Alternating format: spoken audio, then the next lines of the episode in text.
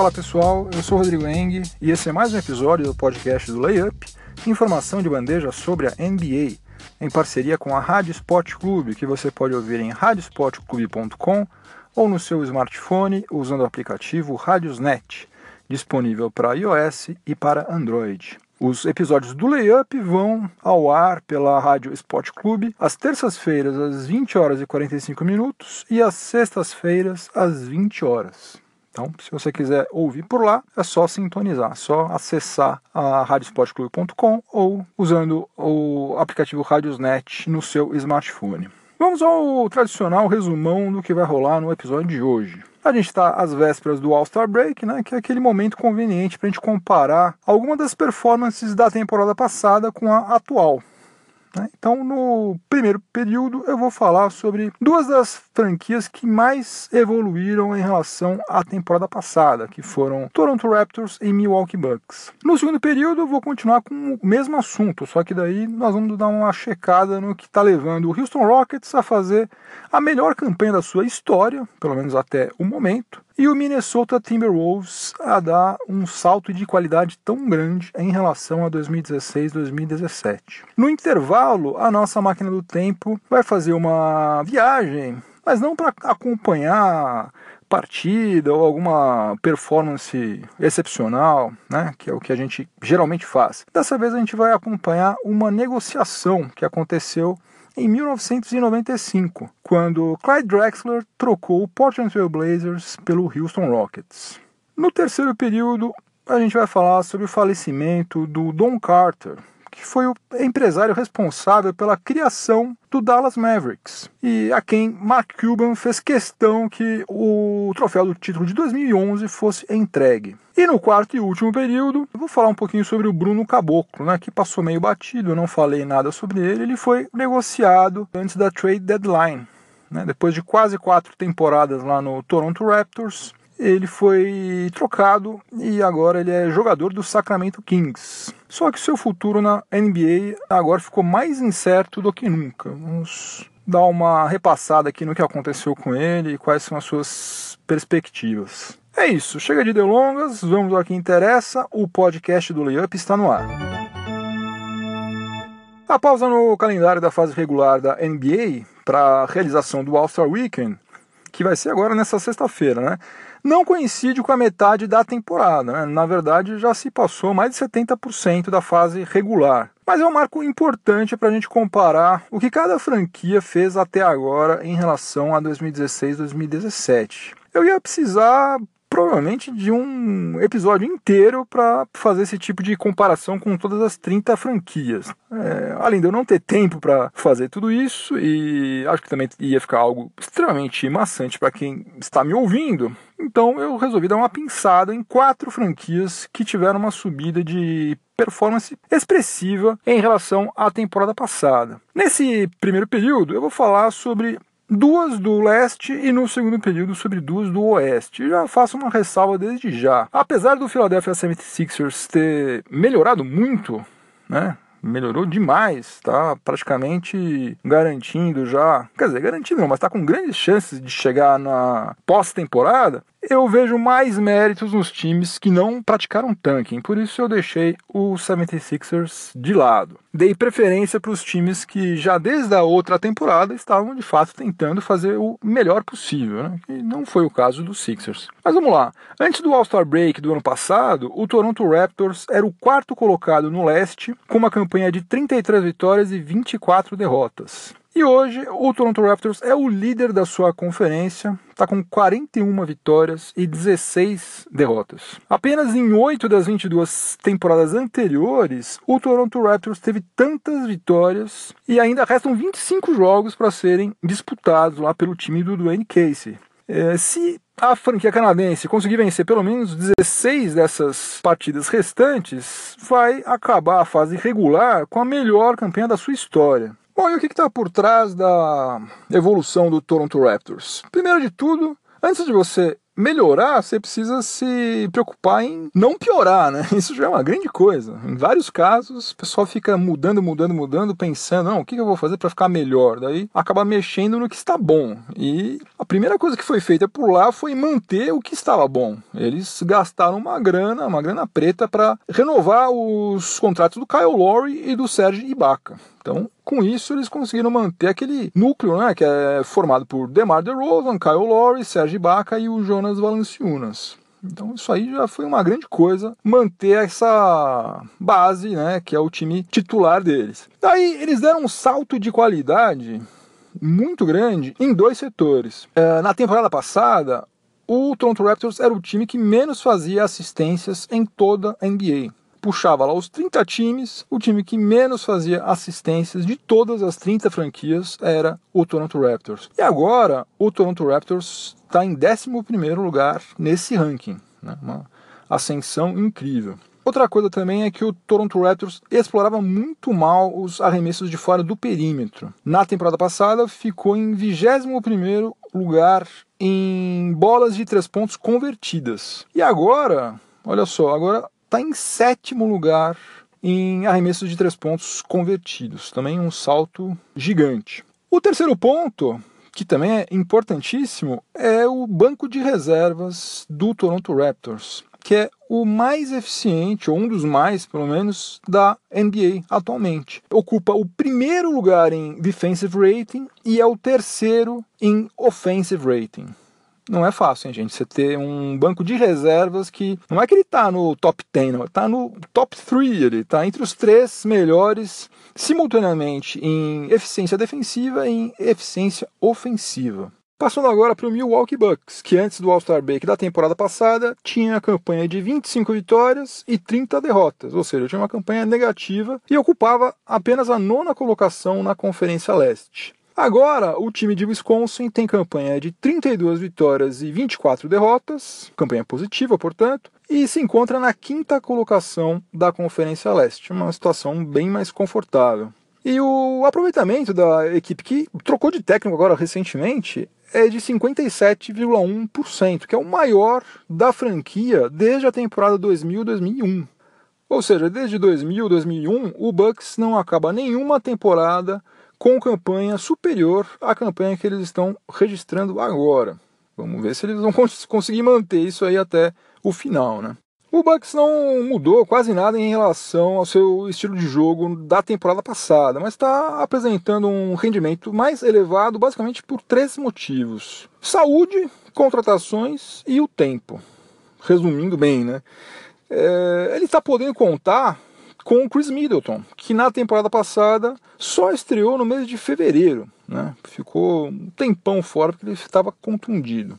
Um outro diferencial importante para o Bucks foi a contratação do Eric Bledsoe, né? que é um armador que é técnico, é atlético e é experiente, que no caso do Milwaukee Bucks é fundamental, né? porque é um elenco extremamente jovem e a posição 1 é chave, né? Ainda mais atualmente, se você for ver, já falei sobre isso em outro episódio, é, é muito difícil qualquer time ter sucesso se não tiver um armador realmente de elite, né? Não estou dizendo que seja o caso do Bledsoe, né? Ele não dá para a gente colocar ele no mesmo nível dos melhores da NBA, mas ele é um cara que o Milwaukee Bucks não tinha antes. Eles não tinham um cara que reunisse essas três coisas, né? Técnica, experiência e atleticidade. E em terceiro lugar, talvez seja a coisa mais importante de todas, é a passagem do tempo. Né? O tempo é um aliado do Milwaukee Bucks, principalmente em relação ao Yannis Antetokounmpo e ao Malcolm Brogdon, né? que são dois jogadores que têm bastante potencial, principalmente o Greek Freak.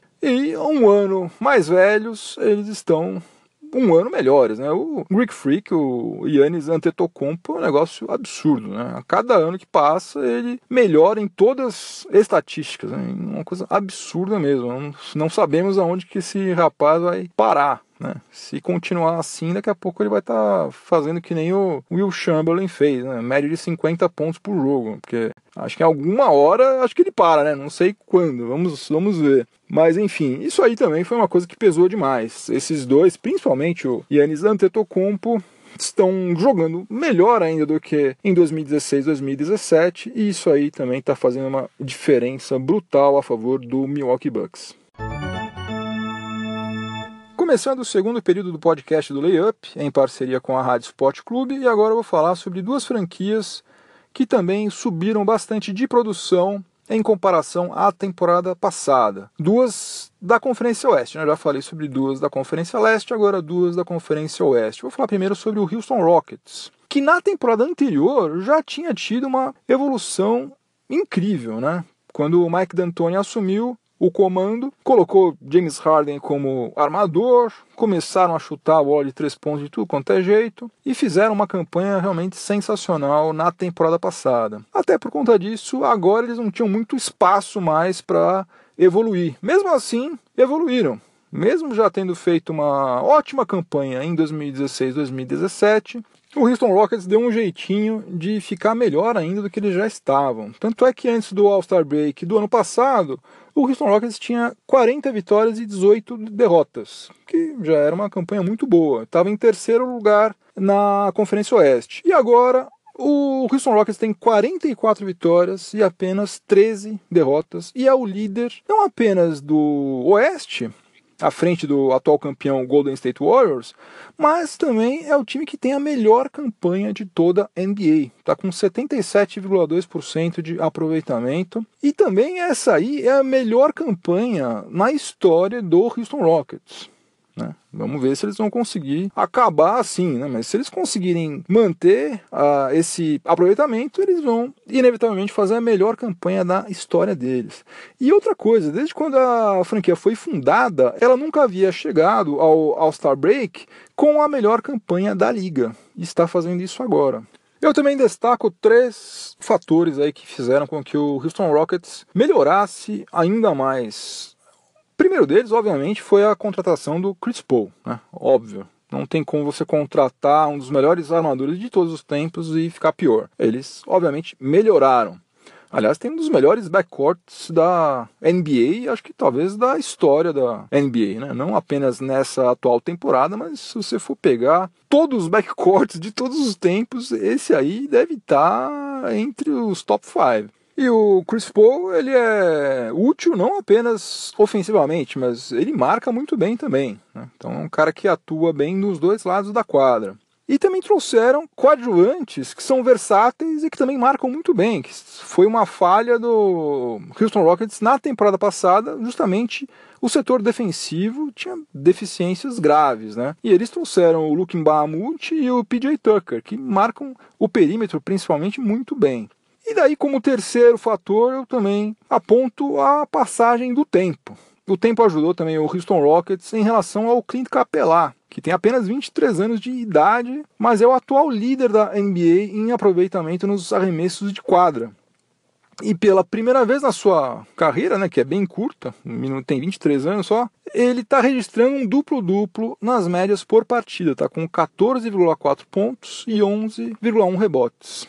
Um outro time do Oeste que tinha muito mais espaço para evoluir do que o Houston Rockets e fez isso muito bem, escalou a tabela lá da Conferência Oeste, é o Minnesota Timberwolves. Ele tinha campanha de 22 vitórias e 35 derrotas na temporada passada, antes do All-Star Break. Isso aí garantia apenas a 13ª colocação ao Wolves, imagina só. E agora está com campanha de 35 vitórias e 25 derrotas, ocupando a quarta posição na Conferência Oeste. Ainda faltam 22 partidas para o Wolves nessa fase regular, só que o time comandado pelo Tom Thibodeau já tem mais vitórias do que conseguiu obter em qualquer uma das três temporadas anteriores. Aliás, o Wolves está fazendo uma campanha positiva pela primeira vez desde 2004 2005 quando eles ainda tinham Kevin Garnett, tinha Sam Cassell, Latrell Sprewell, faz um tempão. E apesar do Tom Thibodeau ser considerado um guru das defesas, né, pelos ótimos trabalhos que ele fez como assistente técnico, primeiro lá no Boston Celtics e depois como head coach no Chicago Bulls, né, não é por causa do desempenho defensivo que o Wolves cresceu tanto em comparação à temporada passada. Em 2016-2017, o Wolves foi 26º colocado em defensive rating. E está exatamente na mesmíssima posição agora. Agora o Wolves é o 26 colocado em defensive rating outra vez, ou seja, terrível, péssimo. Na verdade, a evolução do Minnesota Timberwolves está muito mais relacionada ao ataque do que à defesa. O que já era bom ficou ainda melhor, principalmente com as chegadas do Jimmy Butler e do Jeff Teague. O Minnesota Timberwolves foi o décimo colocado em offensive rating na temporada passada e agora é o terceiro colocado, tá atrás somente do Houston Rockets e do Golden State Warriors. Então, só um verdadeiro desastre, né? um desastre monumental vai impedir o Minnesota Timberwolves de voltar aos playoffs depois de longas 13 temporadas. Só que, por outro lado, com esse desempenho defensivo, só por um milagre, o Carl Anthony Towns, o Andrew Wiggins e o Jimmy Butler e companhia aí vão conseguir ir longe na pós-temporada. Eu torço por eles, eu sinceramente simpatizo com a franquia, simpatizo com o Tom Thibodeau, com todo mundo de lá, realmente se eu tivesse que torcer por alguma franquia que não fosse o Lakers, eu acho que eu iria torcer pelo Minnesota Timberwolves. Mas defendendo desse jeito, eu infelizmente não vejo muita perspectiva deles irem longe. Espero estar errado, mas vamos ver.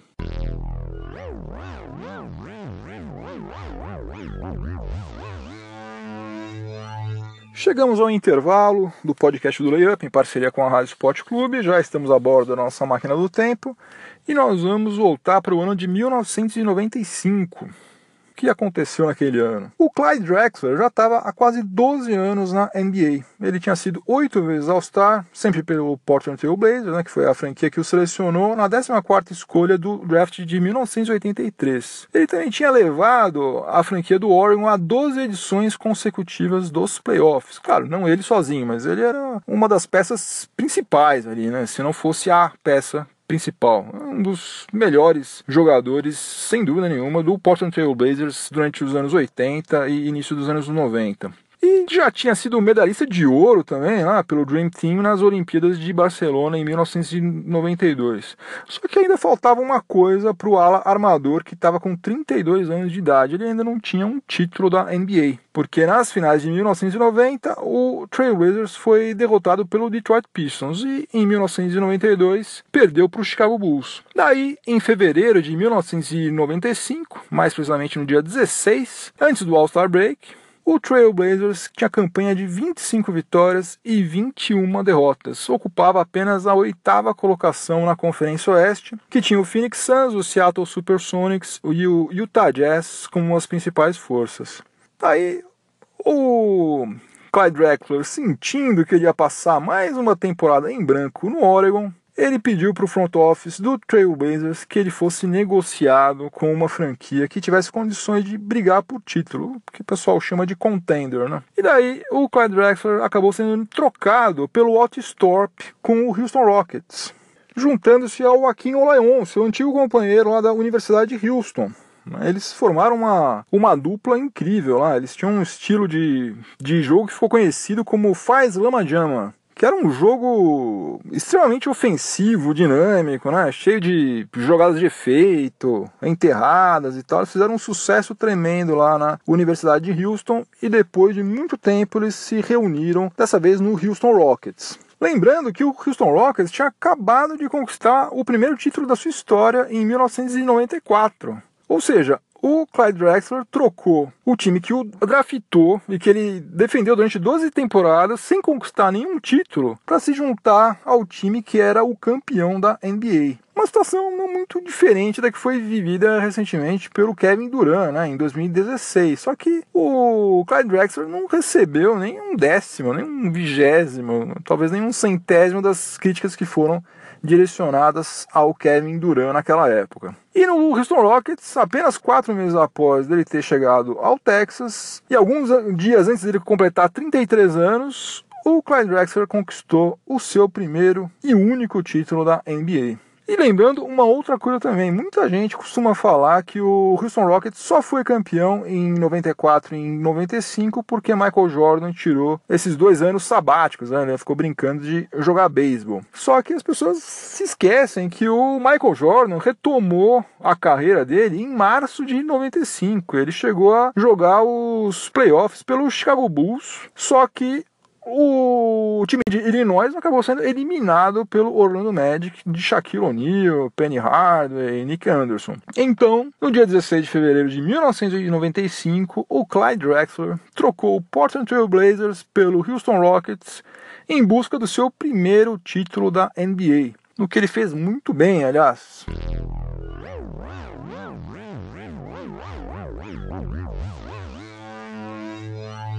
Começando o terceiro período do podcast do Layup, em parceria com a Rádio Sport Clube, agora vou falar sobre uma nota triste aqui, o falecimento de um, um senhor, agora no último dia 14, aos 84 anos de idade, chamado Don Carter. E por que, que eu vou falar do falecimento do Don Carter? Ele é um era né, um empresário nascido no estado de Arkansas e que foi fundamental para a fundação do Dallas Mavericks. O Don Carter, ele herdou uma fortuna, a mãe dele tinha uma rede de lojas de decoração que acabou sendo vendida e faturou uma grana preta e ele acabou herdando isso aí tudo e soube investir muito bem a grana que ele recebeu. Olha só, reza a lenda que ele não entendia absolutamente nada de basquete, nada, zero, não sabia, só sabia que tinha que colocar a bola na cesta, o resto não sabia absolutamente nada. Ao contrário da esposa dele, chamada Linda Joe. E daí o cara tem muita grana, apaixonado pela esposa, acabou prometendo para ela que ele ia dar um time para ela. Ó, oh, querida, você quer, você gosta muito disso? Eu vou, vou comprar um time então, é para você. E daí o que ele fez? No final da década de 70, ele conseguiu convencer a NBA que seria uma boa ideia admitir uma franquia na cidade de Dallas.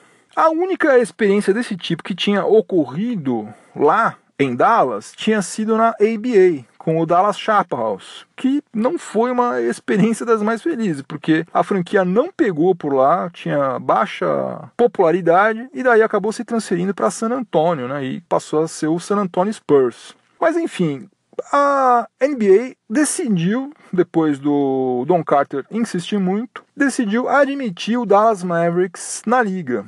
E daí, quando chegou a hora que eles tinham que integralizar lá, precisava pagar 12 milhões de dólares para entrar né? NBA é tudo na base da grana, né? Obviamente, você vai querer ter uma franquia lá, você precisa casar milhão sobre milhão ali. E daí chegou a hora que eles tinham que pagar, na época eram 12 milhões de dólares. E o sócio dele, na época, teve problemas para conseguir reunir a grana toda. E daí o Don Carter falou: Ó, oh, quer saber? Deixa comigo aqui que eu matou no peito e juntou lá os 12 milhões de dólares. Não só isso, ele bancou também a construção da Reunion Arena, que foi aonde o Dallas Mavericks mandou seus jogos até 2001 pagou 27 milhões de dólares para construir a Reunion Arena. Imagina só, com 27 milhões de dólares hoje em dia você não constrói uma lanchonete, eu acho lá. Tudo tão caro por lá. Mas enfim, depois ele ficou sendo acionista majoritário do Dallas Mavericks até 1996 quando ele vendeu a maior parte das suas ações por 125 milhões de dólares. Ele teve um lucro considerável, né? Porque ele tinha gastado 39 milhões 12 para entrar na NBA e 27 construindo a Reunion Arena e daí vendeu por 125 milhões. E ainda continuou mantendo algumas açõezinhas lá. E daí teve ainda a felicidade de ver o Dallas Mavericks campeão em 2011. Quando, aliás, por insistência do atual acionista majoritário, né, o dono do Dallas Mavericks, o Mark Cuban, ele que recebeu o troféu Larry O'Brien das mãos do David Stern né? Tava usando aquele chapelão de cowboy parecido com o que tinha no logo original do Dallas Mavericks. Então, fica aqui o nosso obrigado ao Don Carter e à sua esposa Linda Joe por terem usado toda aquela grana que eles tinham lá para fazer da NBA uma, uma liga mais competitiva do que ela já era e mais interessante né, para a gente acompanhar. Né? Se você for pensar, as três franquias texanas já foram campeãs. San Antonio, Houston e Dallas Mavericks, as três.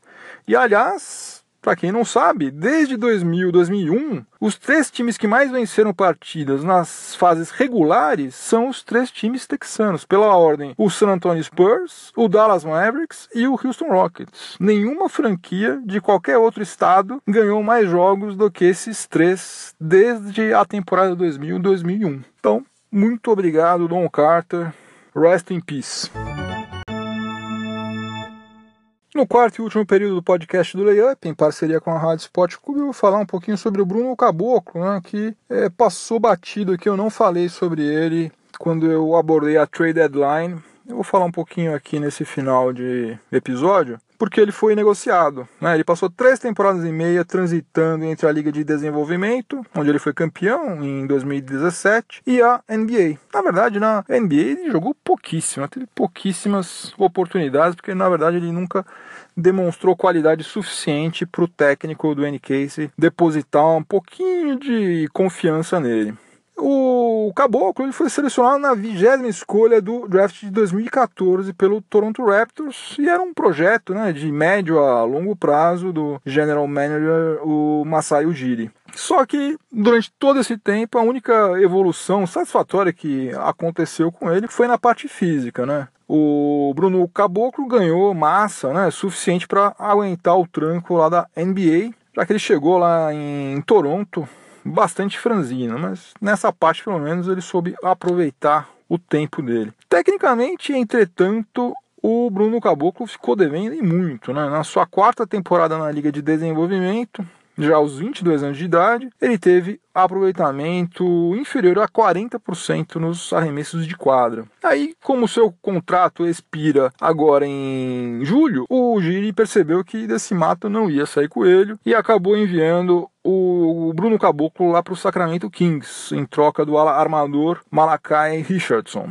selecionado na 22ª escolha do draft de 2016. Agora, o nosso conterrâneo ainda não foi relacionado em nenhuma partida do Kings desde quando ele foi trocado, tanto no Kings quanto lá no Reno Bighorns, né, que é o time lá da D-League do Sacramento Kings. E a essa altura aí uma verdadeira incógnita o que, que vai acontecer na carreira do Bruno Caboclo. Não dá pra gente prever o que, que vai rolar, né? Se eu tivesse que dar um palpite, eu diria que por tudo que ele não fez nesses quatro anos aí, é bem difícil que ele continue lá na NBA. O que na verdade, se bobear, talvez não seja uma coisa ruim para ele. Acho que talvez o ideal mesmo seria ele passar pelo menos alguns anos disputando uma liga europeia, tipo a liga italiana, espanhola, não sei, alguma liga forte, onde se jogue basquete de altíssimo nível, mesmo que não seja um, um nível tão elevado quanto da NBA, mas um alto nível, que daí ele vai ter a chance realmente de evoluir como jogador e como gente também, né? Ele deu provas aí quando ele veio defender a seleção no ano passado que ainda tem um chãozinho aí para ele percorrer até ele se tornar um cara adulto, maduro, né? Não fazer as bobagens que ele andou fazendo. É, tem 22 anos de idade, não dá pra gente ficar exigindo demais também, nem de menos, né? Tem que ter a medida certa, né? Nem muito, nem pouco. Sei lá, quem sabe até fazendo isso daqui a alguns anos ele tenha outra chance de voltar a jogar por lá, né? Jogar na NBA, sei lá, depois quando tiver uns 25, 26 anos, já tiver um, uma outra cabeça, uma outra condição técnica, quem sabe. Mas na verdade, o simples fato de ele ter feito parte do dia a dia da NBA durante praticamente quatro temporadas, isso aí é uma bagagem que pouquíssimas pessoas tiveram a oportunidade na vida, né? Brasileiros, então, você conta nos dedos quantos foram. Então resta saber o que, que ele vai fazer com essa experiência que ele teve, que é uma coisa raríssima. Tomara que ele saiba usar isso aí com inteligência. Como também tomara que ele saiba usar a grana que ele ganhou lá, né? Porque é dinheiro comparado ao que os grandes craques ganham. Você pode falar que é pouco, mas para nossa realidade é dinheiro que dá para umas cinco gerações com folga, né? Só ele ter um pouco de cabeça. Tomara que tenha. Fim de jogo, não tem prorrogação. Converti meu game winner, voltei à velha forma. Tô matando as bolas no finalzinho, garantindo a vitória e acabando o podcast no tempo regulamentar. Antes de eu ir embora, vou deixar minha trilha sonora para o final de semana, que é a música In Need do Grand Funk Railroad. Só que escute a versão ao vivo do live album que foi lançado em 1970. E daí você, quando você estiver ouvindo, você se lembre que quem está fazendo esse som são três moleques power trio, né, com guitarra, baixo e bateria. E se eu não me engano, o mais novo tinha 19 anos e o mais velho tinha apenas 21 anos de idade. E é três moleques no comecinho dos anos 70 faziam aquele som uma sonzeira absurda. In Need do Grand Funk Railroad, que também é uma banda que depois degringolou completamente, virou uma coisa ridícula, mas na primeira metade dos anos 70 era sensacional. In Need do live album 1970 Grand Funk Railroad. Se você estiver ouvindo esse episódio na Rádio Sport Clube, continue sintonizado por aí que vem mais informação esportiva de qualidade na sequência. Se você estiver ouvindo alguma plataforma de podcast, aproveite para avaliar positivamente o podcast do Layup e me dar uma força. E é isso, pessoal. Bom fim de semana, bom All-Star Weekend. Tomara que a gente tenha um All-Star Game bacana. Juízo. Voltem inteiros para casa. Semana que vem tem mais. Abração. Tchau, tchau.